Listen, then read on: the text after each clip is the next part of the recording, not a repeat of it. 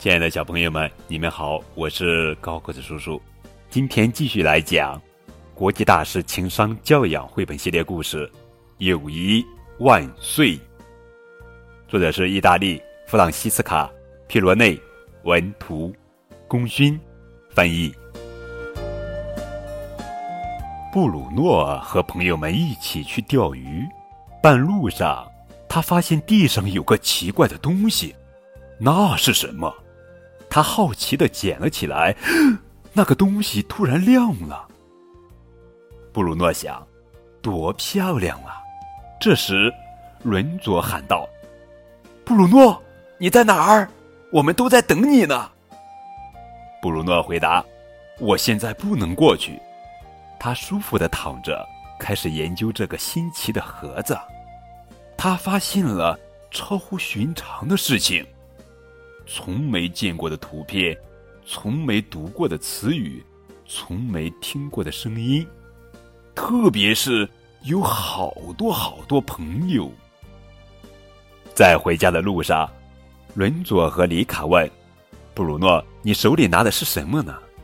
看，布鲁诺骄傲的向他们展示那个奇怪的盒子，说：“我刚刚弄明白，这是一个手机。”手机是干什么用的呢？伦佐和里卡问。可以用来交很多朋友，布鲁诺回答。但是我们就是你的朋友啊！伦佐和里卡喊道。你们才两个人而已，现在我有一百个朋友了，遍布全世界。对不起，我没时间再陪你们了。从此以后，布鲁诺总是忙着玩手机。从清晨到深夜，他都在用手机聊天、看电影或者听音乐。伦佐和里卡开始担心起来，想要找回他们的朋友，所以他们约布鲁诺一起去找蜂蜜，然后在树林里野餐。他们还带上了布鲁诺最喜欢吃的干果面包，但是，一切都是徒劳。除了手机，布鲁诺对什么都不感兴趣。他总是说：“我没时间，我没时间，我没时间。”没过多久，一件非常糟糕的事情发生了：手机没电了，那个神奇的盒子再也不亮了。怎么回事？布鲁诺使劲摇晃着手机，大声喊道：“我的朋友们都去哪儿了？”